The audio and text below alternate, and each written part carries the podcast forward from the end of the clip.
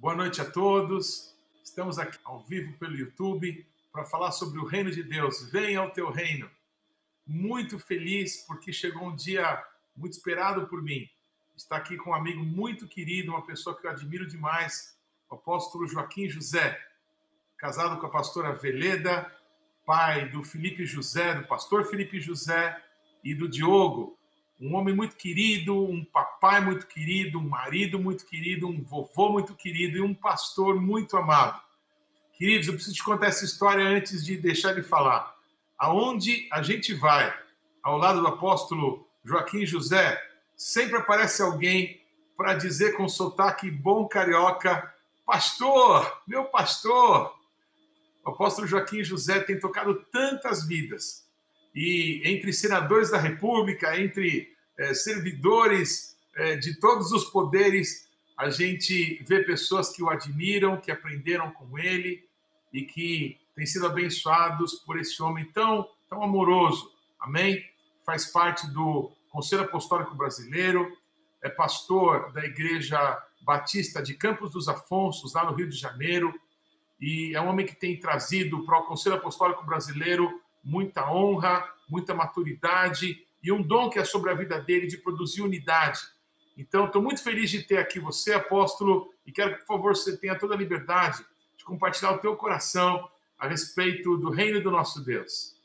Agora, eu queria, antes, se você me permite, antes de falar um pouco sobre o reino de Deus, eu só quero cumprimentar você, muito obrigado pelo convite, ao querido apóstolo Paulo e a todos os irmãos que estão participando conosco aqui, o pessoal aqui do Rio, né, participando dessa hora da noite, que é muito bom. Muito obrigado, então, por me conceder essa oportunidade. Eu quero comentar com os irmãos, talvez nem todos saibam, como é que o apóstolo Paulo e eu nos conhecemos. Eu quero comentar isso, porque eu acho assim impagável, imperdível, uma, uma grata satisfação para mim, porque foi num momento assim muito interessante. Nós fizemos um congresso profético apostólico em 2007. Uau, quanto tempo! Quanto tempo? 13 anos, Paulo. Você era um menino, antes dos 40. né? Aí a, a apóstola Neuza Tioca me liga e quem vinha naquele congresso seria a Cindy Jacobs. E, de fato, ela chegou um pouco atrasada, com dificuldade, mas veio. E foi tremendo, congressaço, né? Inesquecível. Deu de tudo, falta de luz, macumba no portão da igreja, deu de tudo, mas foi uma Comiu a roupa da Cindy Jacobs. a mala não chegou, ela chegou atrasada dois dias, mas a, apóstola Neuza me liga um pouco antes do congresso e diz assim, pastor Joaquim, eu queria levar comigo o apóstolo Paulo de Tarso. Eu falei, meu Deus, ele está por aí ainda. e foi uma, uma grata satisfação conhecer você, o, o, o Davi Alves, os dois vieram. E daquele momento para cá, nossa amizade cresceu e vocês têm me abençoado muito, tenho aprendido muito com você e com os apóstolos do CAB, nossos nossos amigos, mentores, e é uma benção. Paulo, eu, você pediu para eu comentar sobre o reino, né? Eu fico muito impressionado com essa palavra, porque é, eu, sou, eu sou de uma da, da, denominação histórica. Eu não gosto de usar a palavra tradicional, porque eu acho que eu já deixei de ser tradicional há algum tempo. Mas a, a, a, é, uma, é uma denominação histórica. Nós somos batistas, né? Da Convenção Batista Brasileira. E interessante que eu sou pastor de, de terceira geração, meu filho, pastor Felipe, já é de quarta geração, e quiçá um dos meus netos venha continuar a linhagem, caso Jesus não volte logo após a quarentena. o que esperamos. Mas é, uma das coisas muito interessantes que, que eu gosto de pensar sobre o reino de Deus é sobre o governo. Para que haja reino, tem que haver governo, governante, monarca, cidadãos, território. Isso eu acho muito interessante. E aí, quando a gente pensa nessa palavra, é, entre os teólogos cristãos existe um, um pouco de, de conversa a respeito do que é o reino de Deus concretamente. É, eles costumam dizer que o, rei, o reino de Deus, o governo real, universal de Deus, é estabelecido no céu e na terra. E a terra completamente renovada, estabelecida após o juízo final. É, é, é, no finalzinho da, da minha palavra aqui, nós vamos terminar lá em Apocalipse, no capítulo 21 e no capítulo 22. Mas é, também o reino de Deus é uma condição interior da dimensão pessoal, do caráter espiritual, moral de cada um de nós, mental, psicológico. É, então isso faz parte, porque é a graça de Deus que nos segue verdadeiramente pela vontade de Deus e nos traz os ensinamentos e o exemplo de Cristo. Agora, quando eu estou até, eu gosto muito de ler, eu estou lendo um livro muito interessante que uma das minhas irmãs me emprestou. Está conseguindo ler aí? Tô, né? Fomos planejados. Fomos planejados. Esse livro é de um PhD em, é, em astrofísica, né? E ele e o Adalto Lourenço, que é um outro é, astrofísico, astrônomo, um camarada que, que fala sobre isso, ele diz que a maior descoberta científica de todos os tempos, fomos planejados por Deus. Então, esse livro é muito interessante, porque aqui no Brasil, nós não discutimos muito sobre criacionismo, é, darwinismo, nós não discutimos muito sobre isso, porque para nós é a criação de Deus. Mas há países que essa, essa discussão é um pouco mais é, acirrada. Para nós aqui não é tanto assim, não. Nós não, não nos preocupamos com isso e vamos em frente. Aí outro dia eu estava ouvindo uma mulher falar na televisão, uma senhora, uma pastora, e ela estava dizendo assim, aconselhando uma mocinha. Ela disse: Você foi posta neste planeta. Isso me chamou a atenção, pelo conceito que as pessoas têm de cosmos. Né? É muito interessante isso, porque o reino de Deus comporta toda a criação. Tudo que existe foi criado por Deus. Então, tudo, o universo, tudo que nós possamos imaginar, quando nós ficamos ouvindo essa história de que o, o, o telescópio, o Hubble, está tirando foto da galáxia há tantos mil anos-luz de nós, a gente fica dizendo assim: meu Deus, que complicação. Mas, ao mesmo tempo, nós estamos aqui hoje conversando por causa de um vírus chamado novo coronavírus. Então, quando eu olho para essa eh, galáxia tantos milhões de anos-luz, escuto falar dela, e ao mesmo tempo escuto falar de um vírus que microscópico ele, ele, ele outro dia estavam dando a dimensão dele, que ele é tantos micra em termos do fio de cabelo da gente que é finíssimo.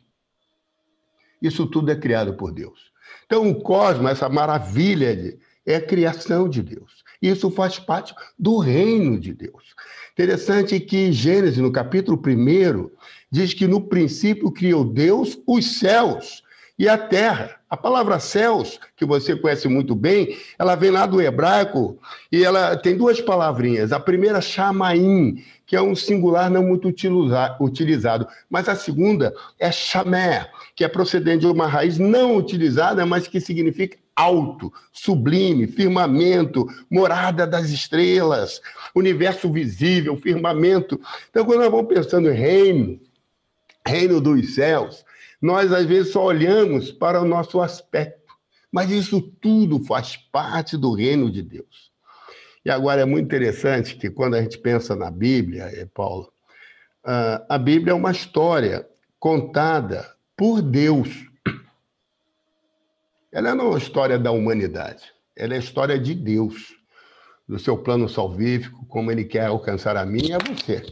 Essa é a história a partir da parte de Deus. Interessante, eu não sei se você costuma ler alguns livros, né? com certeza, sim.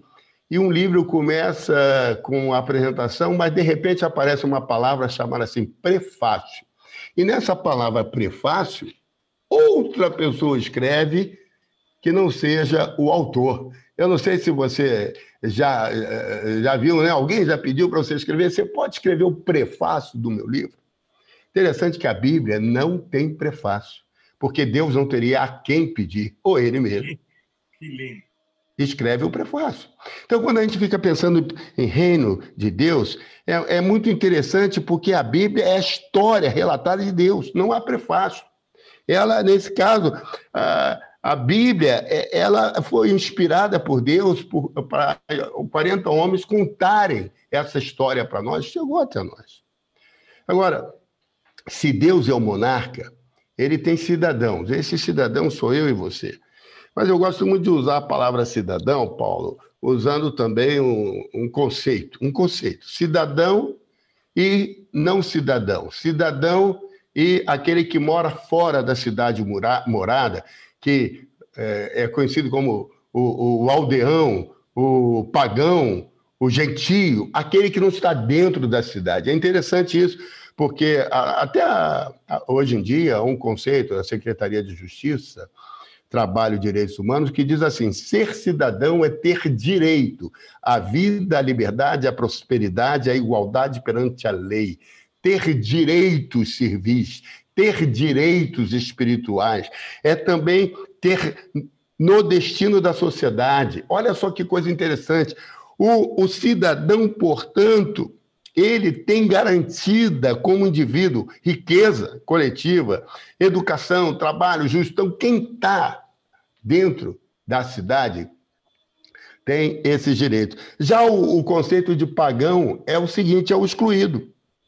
Etimologicamente, a palavra pagão se originou a partir da, do latim paganos, que significa aldeão, ou seja, uma pessoa que vive numa aldeia, ou seja, fora da cidade murada.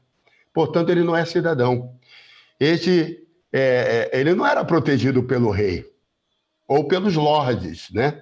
Os aldeões vivem fora das cidades não tinham o mesmo direito. Os cristãos adotaram até o conceito de pagão para definir aqueles que não faziam parte da crença. E é interessante que, que Jesus, quando chega e diz, é chegada a voz do reino de Deus, ele vem e diz assim: entre pela porta. Ou seja, vem para a cidade. Vem para a cidade morada, vem para dentro para ter a proteção do rei. Isso aqui é legal a gente ouvir. Portanto, para ser cidadão do rei, do reino de Deus, você tem que vir para dentro da cidade morada, para dentro de onde há a proteção de Deus, estar ali, ser um cidadão, viver com ele. Agora, deixa eu comentar um pouquinho, se você me permite. Permite, Paulo? Claro que sim, queremos ouvir. É, o homem foi criado por Deus. Você concorda comigo? A concordância nisso? Amém? É, a semelhança. Agora, ele foi criado por Deus, a semelhança, como um cidadão do reino. Portanto, ele tem todos os direitos, ele tem uma autoridade sobre a circunscrição que Deus lhe deu. É interessante quando a gente lê a Bíblia, lá em Gênesis, no capítulo 1, versos 26 a 28, é, diz: façamos o homem a nossa imagem e semelhança. Aí, é, é, é, o verso 28 de, diz assim: Deus os abençoou e lhes disse: sede fecundos, multiplicai, enchei a terra. E aí eu acho uma, uma palavra muito interessante que a gente fala muito sobre autoridade do crente, a autoridade do, do homem de Deus, da mulher de Deus. A gente usa esse versículo e diz assim: dominai. Então, ou seja, quando Deus criou o homem, ele criou para ter domínio sobre o feudo que Deus lhe designara. Isto é, o homem passava a ter a posse da terra para administrar. Eu acho interessante que essa palavra posse, até o apóstolo Arles utilizou muito é, quando falava sobre reino, porque o, o, o dono é Deus. Salmo 24, do Senhor é a terra, é a sua plenitude, o mundo e aqueles que nele habitam. Mas o homem tem a posse, porque Deus disse para ele: você agora vai é, dominar. É tão interessante que o capítulo primeiro é, é como se fosse um prólogo, ou seja, busca narrar toda a história da humanidade. Logo no primeiro capítulo. Já no capítulo 2 em diante, Moisés mergulha na, a contar a respeito de como Deus aborda a questão do homem. É interessante, Paulo, é, que Moisés começa a dar detalhes sobre a criação do homem, do jardim do Éden, da criação da mulher. Veja que interessante. Gênesis capítulo 2, verso 5, Diz assim: não havia ainda nenhuma planta do campo na terra, pois ainda nenhuma erva do campo havia brotado. Sabe por quê? Porque não havia homem para lavrar o solo. Que coisa impressionante. É, Gênesis 1, ele faz um resumão, mas no 2 ele entra na criação do homem e não sai mais. E aí, estamos no sexto dia da criação. Aí no verso 8 ele diz assim: olha aqui, no verso 7, olha que coisa interessante. Então formou o Senhor Deus ao pó do homem, do homem, formou o homem do pó da terra, lhe soprou nas narinas e o homem se tornou fôlego de, vida. Como é que é isso aí em, em hebraico? É ruá? É, é uma outra palavra. Rua seria o, o vento que o soprou. Vento. Né? Isso. Que coisa impressionante. Deus soprou dele na narina do homem e o homem se tornou alma vivente. Aí o verso 8 é que eu acho muito interessante a gente começar a entender o conceito de reino, aquilo que Deus nos deu, a posse. O verso 8 diz assim: plantou o Senhor Deus um jardim no Éden, na direção do Oriente, e pôs nele o homem que havia formado. Ora, no 7 ele forma, faz um jardim e tira o homem de onde estava, de onde fora criado, e coloca no jardim. Olha que coisa tremenda. Aí no verso 15 diz assim: Tomou, pois, o Senhor Deus o homem, colocou no jardim para quê? Para cultivar e guardar. Olha que responsabilidade. Não havia pecado, não havia nada, mas o homem já tinha que cuidar já tinha que estar trabalhando ali, cuidando das coisas que Deus lhe dera como poceiro, como administrador, como mordomo. Olha que visão de reino que Deus nos dá de cuidar. Por isso que a, a terra geme, esperando com ansiedade a manifestação dos filhos. Aí é interessante que Gênesis capítulo 2 continua. Então o Senhor fez cair um sono pesado, porque o homem deu nome aos bois, mas não tinha achado uma para ele, né? E eu acho tremendo isso, Paulo, porque aqui nós já estamos vendo a, a visão da congregação, a, o sonho de Deus. Ele diz assim: formou o homem, a mulher, do lado do homem. Por isso, deixa o homem, seu pai e sua mãe, se unem à sua mulher e tornam-se ambos uma só carne. Quer dizer, a, a, a ideia da igreja, da, da multiplicação, da família, quando Deus cria a mulher, ele cria uma companhia. E esse primeiro Adão, então, ele vai gerar. E agora é interessante que eles estavam nus e não se envergonhavam. Lá em Hebreus, o escritor bíblico vai dizer que foi desnudado, o véu foi tirado. Então nós vemos, nós vemos as coisas espirituais sem ter nenhum véu. Este véu que é o nosso corpo. Que coisa impressionante. Então, Gênesis 2 nos conta toda a história da congregação de Deus aqui na Terra. Bom, aí já, já sabe que o capítulo 3 vai falar do pecado e tal, e aí o homem perde a sua autoridade. Mas no capítulo 9, isso que é interessante, porque o homem perdeu a autoridade. Aí um contraponto em Gênesis capítulo 9, versículos 1 e 2, sabe, Paulo, que é interessante a gente perceber o seguinte: Deus abençoa Noé quando eles estão saindo da arca, mas ele não, não fala como falou em 1,28. Ele diz assim: sede fecundo, multiplicar e encher a terra. Não diz mais que vai dominar. No verso 12, ele diz assim: que os animais terão medo, pavor, mas não vai ter mais domínio. Isso é muito impressionante. Então, é, é, embora nós tenhamos visto que o cosmos é do Senhor, mas a terra foi dada ao homem como uma posse. E aí é, é interessante perceber que o homem perdeu isso por causa do pecado. Gênesis capítulo 3 nos fala que o homem perdeu. Mas em 3,15 há uma promessa. Promessa de que viria um que esmagaria a cabeça da serpente e nos traria a redenção. Agora, quando a gente começa a ler, que é interessante, por que, que Jesus precisou vir em carne, né?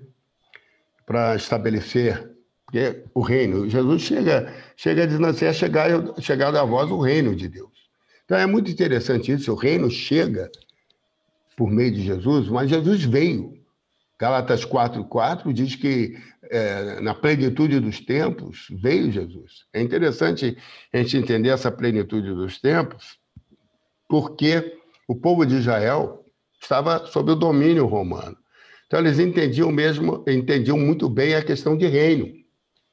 Porque, embora César não estivesse ali com eles na, na Judéia, César estava em Roma. Mas eles entendiam. Então, quando Jesus fala que o reino dele não é neste mundo, quando ele fala chegar a voz do reino, eles conseguiam entender. Essa é a plenitude que chega do, com, com o Senhor para nos trazer. Agora, é interessante nós pensarmos que, que Jesus veio em carne por algumas razões. Eu queria pontuá-las. Você me permite pontuá-las? Claro. É, apóstolo Joaquim, se você me permitir, então, hum. o que você está compartilhando conosco é que houve um momento em que é, a, a plenitude de Deus, na criação que Deus havia feito, manifestava no mundo criado por Deus o reino de Deus. E o homem, por causa do pecado, perdeu essa dimensão não é, de domínio que manifestava essa submissão ao rei do reino.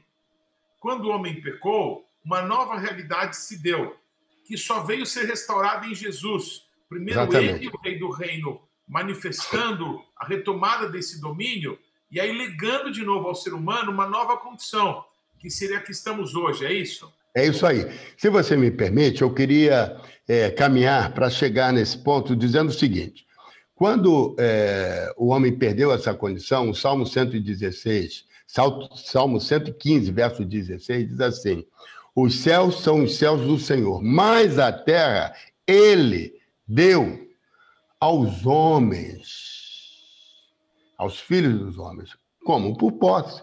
Salmo 24 diz: Do Senhor é a terra, é a sua plenitude. É, é tão interessante, Paulo, que você pegou bem, claro, você tremendo é, pegou bem essa condição, né? O homem perdeu a condição por causa do pecado, mas interessante que quando Jesus esteve entre nós, ele foi tentado no deserto, lá em Mateus capítulo 4, é, nós lemos isso, mas tem um dos momentos, já pertinho do finalzinho da tentação, que o diabo leva Jesus a um alto monte, né? E mostra todos os reinos do mundo e a glória deles. Ele diz, e diz a Jesus: tudo isso te darei se prostrado me adorares. Agora, eu acho muito interessante que, que Jesus não diz para o diabo que ele é mentiroso. Ele é o pai da mentira. Jesus vence ele nesta aí, dizendo só o Senhor teu Deus adorarás. Por que, que Jesus não, não diz para o diabo? Por causa da perda, por causa do pecado. Porque o homem tinha passado o bastão. E, e, e depois, um pouquinho mais à frente, o, o o, é, o apóstolo João, lá na sua primeira epístola, no capítulo 5, verso 19, vai dizer assim: Sabemos que somos de Deus, mas que o mundo, o mundo jaz no maligno. Então é interessante que ele só poderia. É, é, é, Jesus reconhece isso.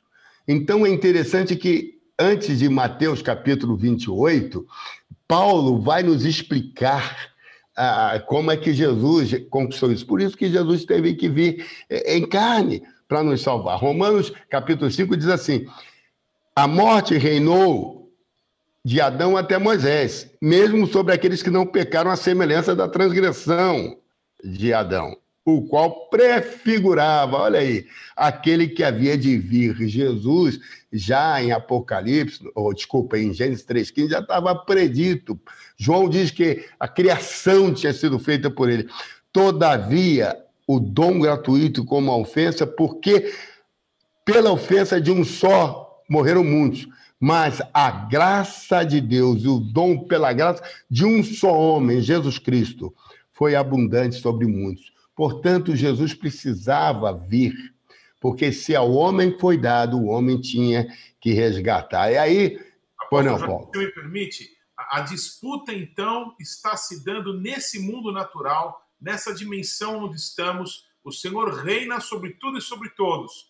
Mas nesse mundo natural, porque o homem deu o direito, deu o domínio para Satanás, não é?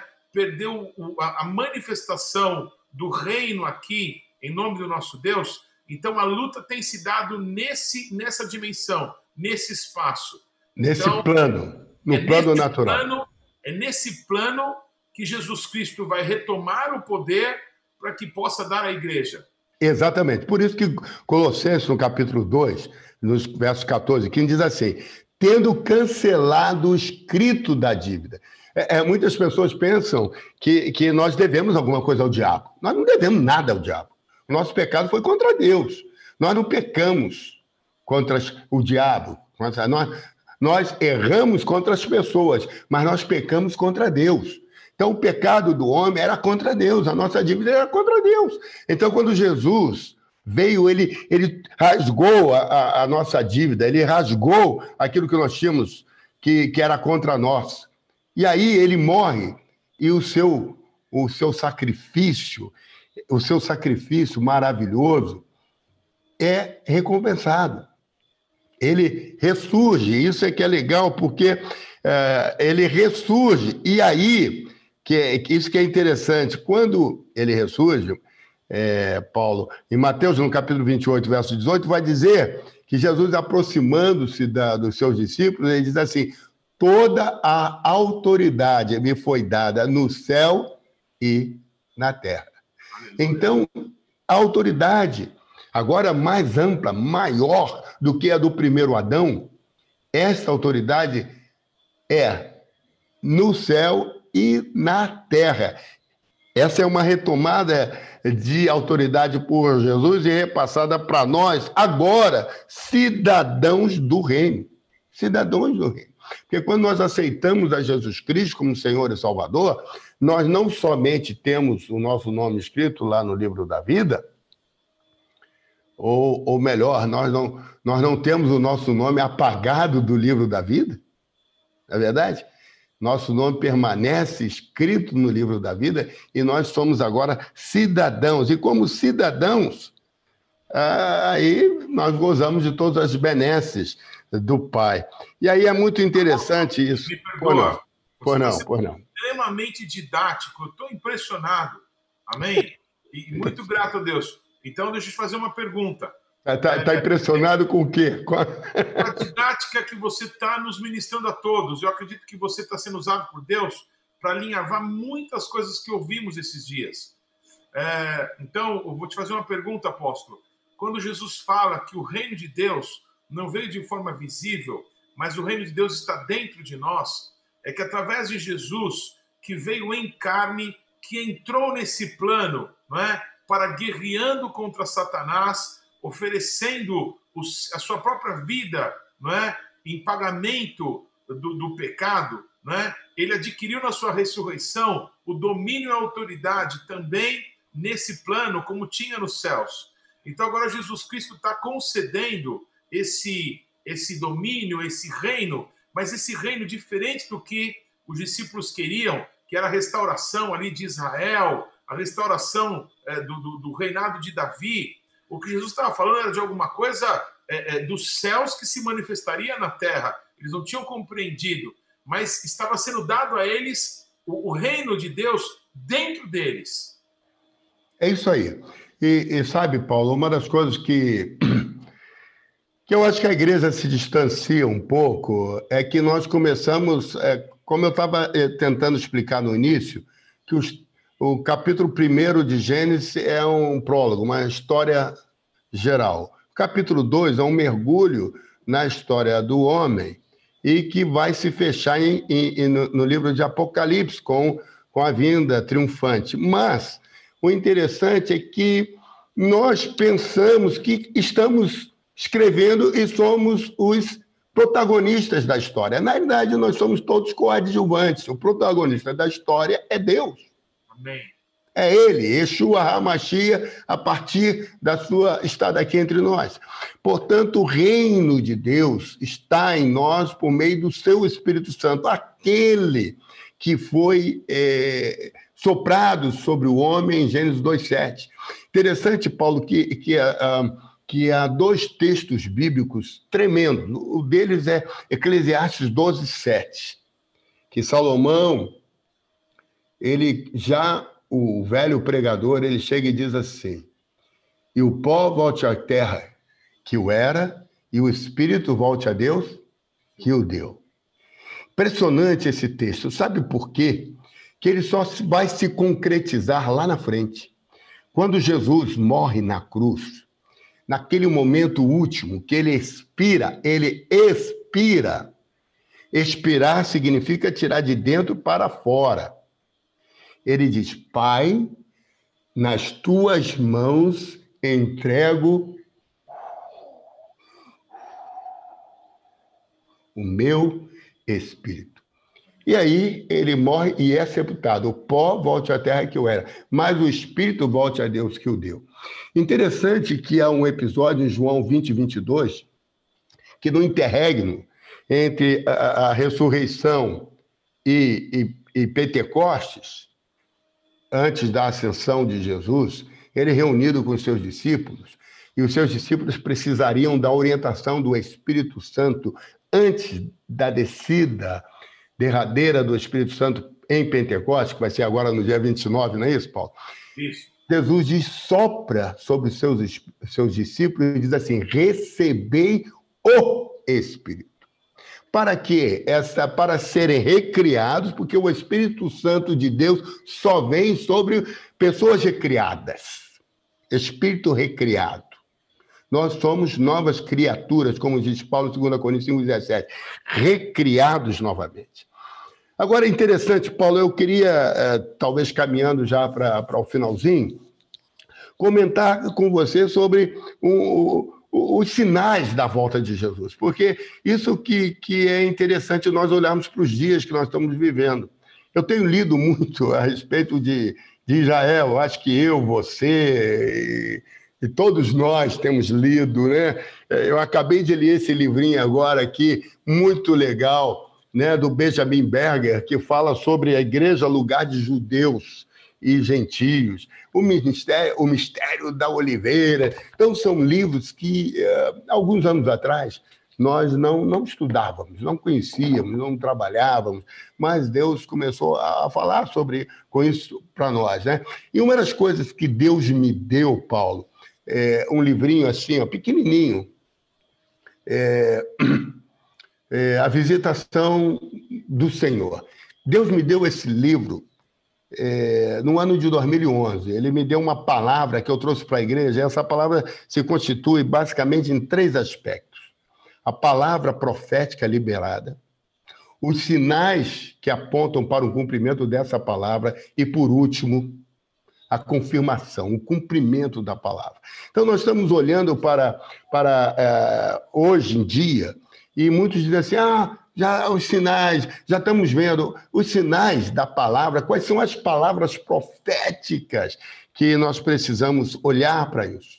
É interessante que essas palavras proféticas, é, é, elas estão liberadas já há muitos anos. E elas se reúnem, Paulo, eu creio que você sabe disso, eu também, que elas se reúnem nas festas bíblicas. Né? nas festas bíblicas. São, são três as principais festas, né? E, e, eu incluiria aí, eh, em Levítico 23, ele começa falando do sábado. O pessoal não considera muito o sábado como uma festa, mas o Shabat é uma festa. Nós que temos ido a Jerusalém, a gente fica impressionado quando dá a, a, a parte da tarde de sexta-feira que os judeus começam a correr, correr, correr, se preparar para o Shabat. Depois tem a festa da Páscoa, a festa de Pentecostes e a festa de Tabernáculos. Agora, eu gosto muito de pensar que a festa da Páscoa, que é a morte e a ressurreição de Jesus. Impressionante que a ressurreição se deu em primícias, que Jesus precisava cumprir. Isso são sinais. Jesus diz assim: nenhum sinal vos será dado senão o de Jonas. Então, que legal você saber que esse sinal, essa palavra profética liberada já foi cumprida. Jesus já veio, já morreu, já ressuscitou, hoje ele está vivo à direita do Pai e há de voltar. Depois temos a, a, o dia, o dia de Pentecostes, que é um dia tremendo, porque nesse dia veio a descida do Espírito Santo. E Pedro, então, ali como apóstolo, e o apóstolo procura apontar as escrituras e mostrando a revelação delas. E Pedro diz: olha, isso que está acontecendo, né? Atos capítulo 2, é o cumprimento da palavra de Joel. Então, se é o cumprimento da palavra, a palavra foi dada, o sinal aconteceu e ela se cumpriu. E o Espírito Santo está sobre nós. Eu acho impressionante o, o número de, de conversões que estão, acontecendo nos dias de hoje. É, não sei se você sabe, a China está tendo um número absurdo de conversão. Por causa do êxodo do Oriente Médio, fugindo por conta das dificuldades que estão acontecendo na Síria e em outros países, estão indo para a Europa, está havendo uma conversão em massa. Eu estive, no ano de 2018, no retiro de pastores no deserto, no Saara, lá no Egito, um, um acampamento que a igreja presbiteriana do Cairo, do pastor Maurice Chamel, uma igreja de 10 mil membros, uma igreja linda, maravilhosa, no deserto, a 120 quilômetros do Cairo, no Saara, só para ouvir os testemunhos do que Deus está fazendo no ISIS, que é aquele grupo terrorista, como Deus está salvando pessoas na África, ali no Oriente. Tremendo, tremendo. Deus está fazendo isso. A colheita não cessou. O Espírito Santo está entre nós para nos ferramentar com os dons espirituais, com poder, com ousadia, com os ministérios que ele tem dado à sua igreja. E muitos de nós têm criticado a igreja, mas eu não critico porque ela é noiva. Amém, aleluia. O, o noivo tem ciúme dela. E nós temos os erros, mas temos acertos. Aleluia. Então, Pentecostes está aí. O Espírito Santo está sobre nós. Amém. Vivendo. E, e tabernáculos. Tabernáculos é tremendo, porque tabernáculos, para mim, pela época que é, eu, eu creio, você concorda comigo, que Jesus nasceu em tabernáculos e que Jesus vai voltar em tabernáculos. Aliás, o livro de Apocalipse, no capítulo 21, diz assim: Vi um novo céu e uma nova terra. Vi também a cidade, a nova Jerusalém, que descia adornada. E o verso 3 diz assim: Então ouvi uma grande voz que dizia: Eis que o tabernáculo de Deus está com os homens. Então é interessante a gente perceber que o reino de Deus é isso. E aí, nós, como cidadãos do reino de Deus, somos, em Mateus 28, 28 capítulo, 19, capítulo 28, versículos 19 e 20, jogados no mundo, como eclésia, chamados para fora, para testemunhar. E aí nós vivemos as montanhas.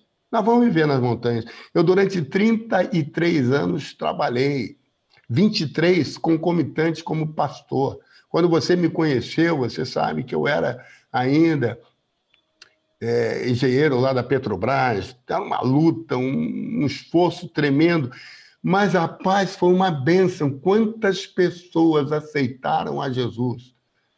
A montanha em que eu estava. Então, a igreja amanhã, é, ela vai estar por aí. É, mais, mais, ou menos, não vai estar muito por aí, não, por causa da. Ainda mais São Paulo, que está com dificuldade, mas a igreja continua.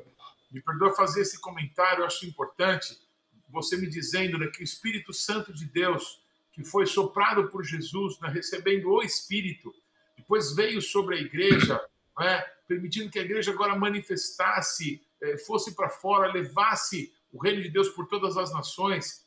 Quando você estava lá trabalhando como engenheiro na, na, na Petrobras, para quantas pessoas, não é? Você pôde manifestar ali o reino de Deus, pessoas que depois aí recentemente passaram problemas terríveis com corrupção e tudo mais que o, Brasil inteiro viu, não é? Tiveram a oportunidade de entrarem pela porta para o reino através da sua vida. Que oportunidade somos nós, né, apóstolo Joaquim, de, de sermos usados por Deus para que pessoas de todos os tipos, em todos os níveis, em, em todos os tipos de atuação humana, possam entrar pela porta. Por isso, quando diz: Levantai, ó portas, as vossas cabeças, para que entre o Rei da Glória, que oportunidade somos nós na mão do Rei do Reino para que possamos expandir esse reino para muitas pessoas. Quem dera tivessem te ouvido, apóstolo? E eu creio, Paulo, que muitos deles ouviram. Eu batizei há pouco tempo um colega meu de 20 anos atrás, que ah. veio para a igreja.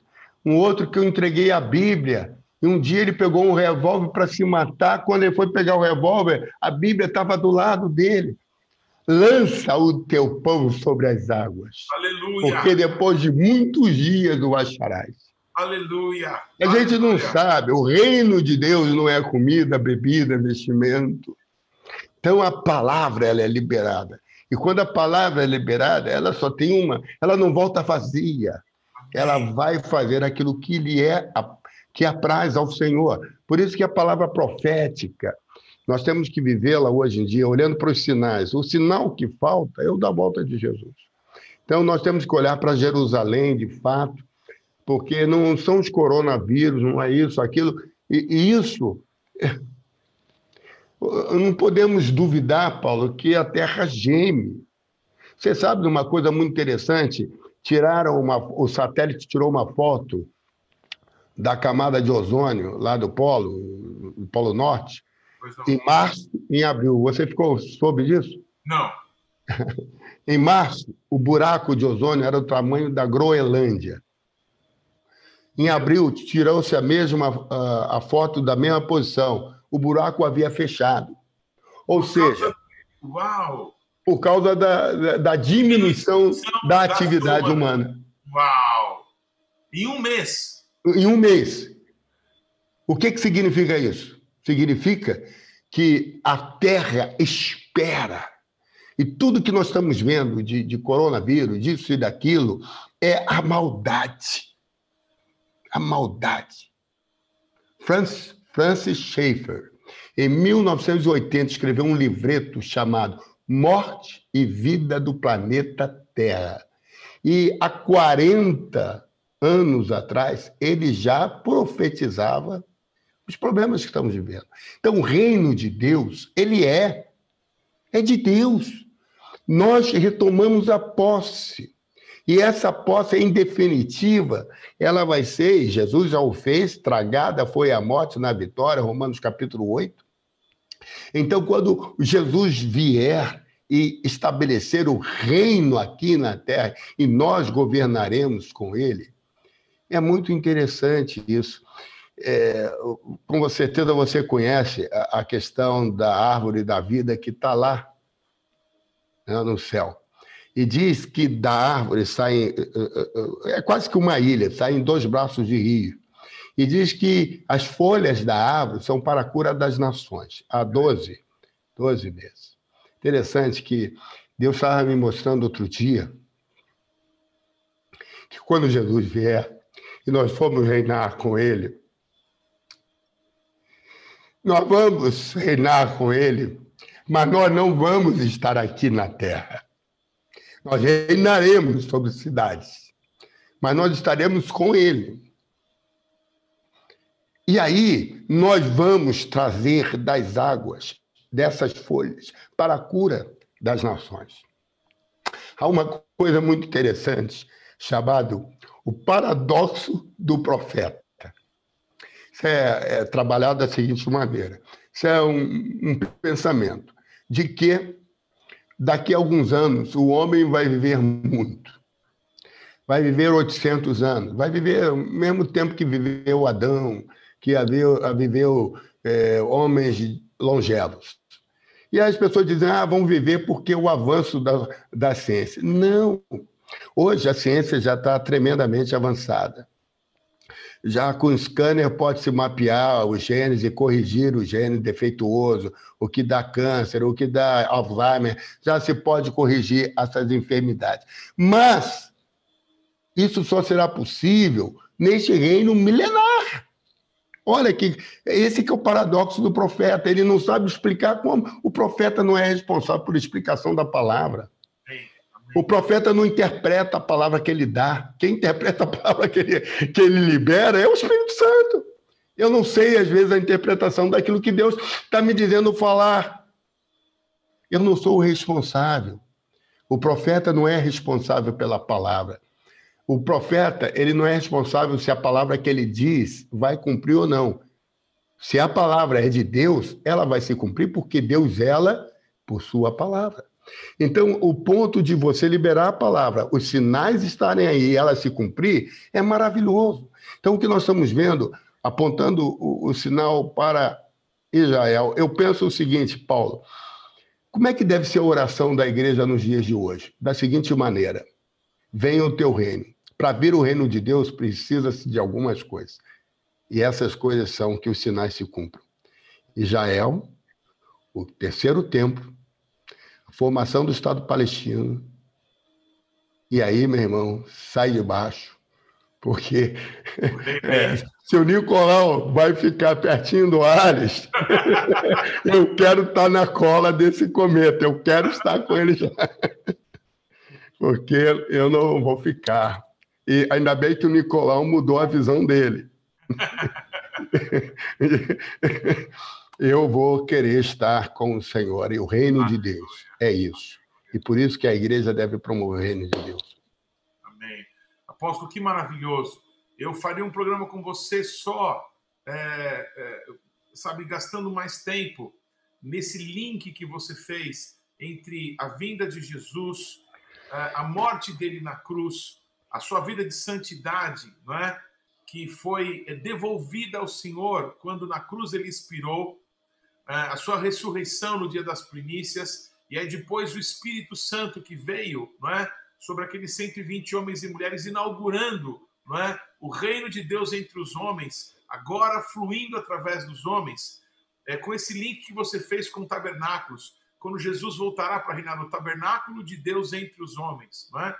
Então, eu farei um, um novo programa com você apenas para te ouvir falar sobre isso. Eu estou muito maravilhado, impactado pela clareza, como você colocou, e te digo isso de coração, apóstolo Joaquim. Creio que você deveria escrever sobre isso, né? A maneira didática, a maneira objetiva, é, nos instrui a todos. Todos que falamos sobre esse assunto deveríamos é, buscar nas suas palavras, na sua organização das ideias, é, um respaldo maior ainda para que possamos avançar. Quero te agradecer demais. E eu estou vendo as pessoas aqui fazerem vários comentários, amém? Estou muito grato a Deus pela, pela oportunidade que a gente está tendo. Gostaria muito que você pudesse orar e talvez ainda fazer alguma consideração final, porque hoje o Espírito Santo de Deus em nós, não é?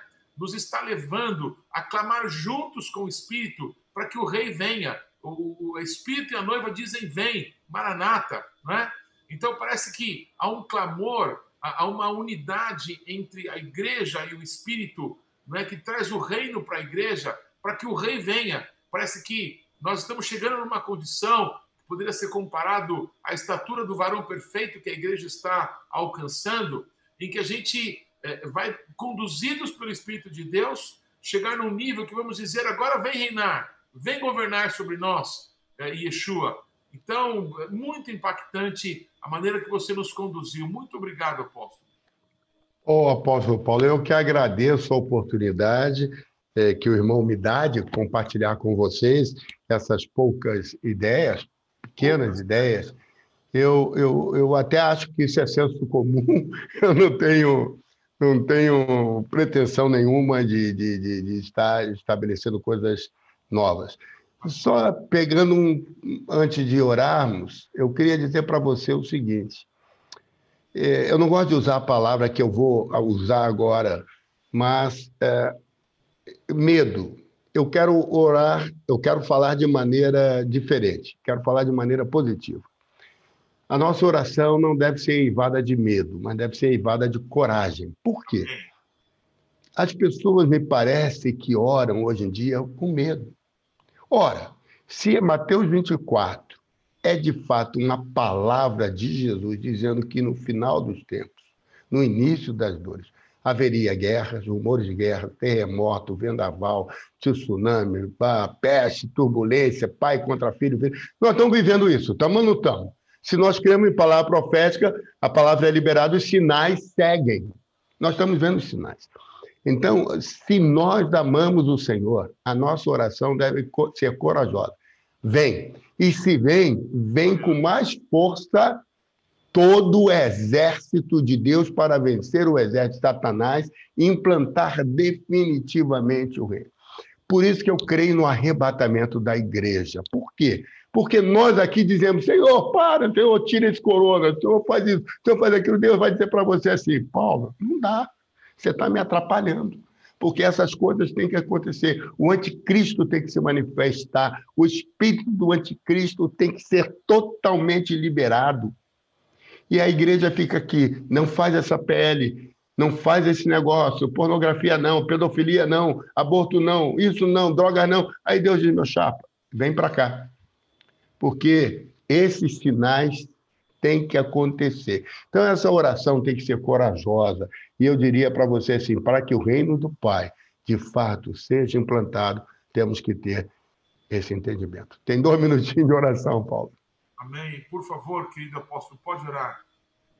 Senhor, meu Deus e meu Pai, eu te louvo pela vida do apóstolo Paulo de Tarso, este homem tão querido, tão amado, tão é, usado por ti, com esse projeto tão tremendo do, do Ouviram do Ipiranga, que, que procura alcançar o Brasil todo, profetizando sobre esta nação, para que ela se renda ao Senhor. Pai, se estamos de fato no princípio das dores, se estamos vivendo os sinais que apontam para a volta iminente do nosso Senhor e Salvador, Jesus Cristo, Yeshua Hamashia, então que o Senhor nos dê coragem para ganharmos muitas almas, para que de fato Pentecostes se realize todos os dias com multidões se entregando ao Senhor Jesus, declarando Jesus Cristo como Senhor, entrando pelas portas, se tornando cidadãos do reino,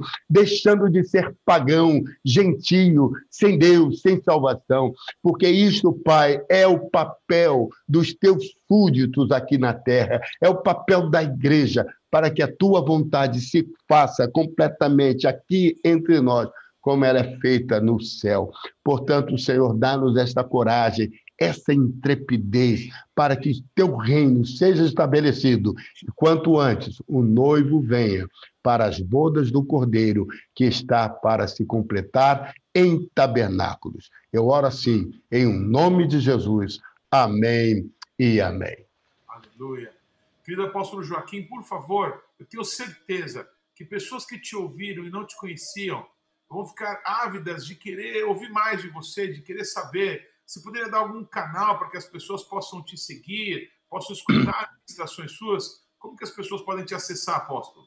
Pois não, eu, eu tenho o Twitter, né? É, Joaquim José, e tenho também é, o Instagram, Apóstolo Joaquim José. Tenho o Facebook e tenho o meu, o meu e-mail, pastor, por extenso, arroba IBCA, I de Igreja, B de Batista, C de Campo dos Afonsos, e C de Campos e A de Afonso.com.br. Lá você poderá me, me encontrar e será uma, uma grande alegria travar um conhecimento maior com vocês. Amém. Esse programa vai estar amanhã no IGTV do Instagram. Certamente no Instagram do apóstolo eh, Joaquim José vai estar compartilhado isso. E eu quero agradecer, apóstolo, você ter participado. Eu queria pedir que todas as pessoas que estão aqui nesse link conosco ao vivo pelo YouTube, você possa, por favor, se inscrever aí na nossa página para que você possa receber outras ministrações, amém?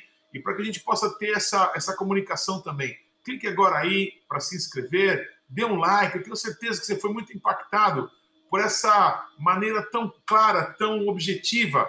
Eu acredito que todos nós, amém, é, é, temos colhido é, como que peças de um quebra-cabeça, mas hoje parece que as, as peças com duas, é, com duas pontas nos foi dada.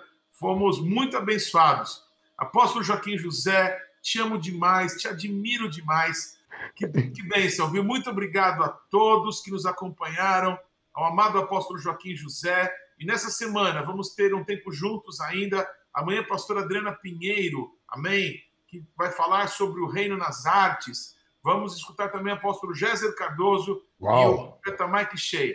Que todos sejam muito abençoados e mais uma vez, Deus te abençoe, apóstolo Joaquim. Muito obrigado pelo teu coração compartilhado com todos nós. Obrigado, Paulo. Uma boa noite, uma boa semana. Shalom. Shalom. Deus abençoe a todos. Amém.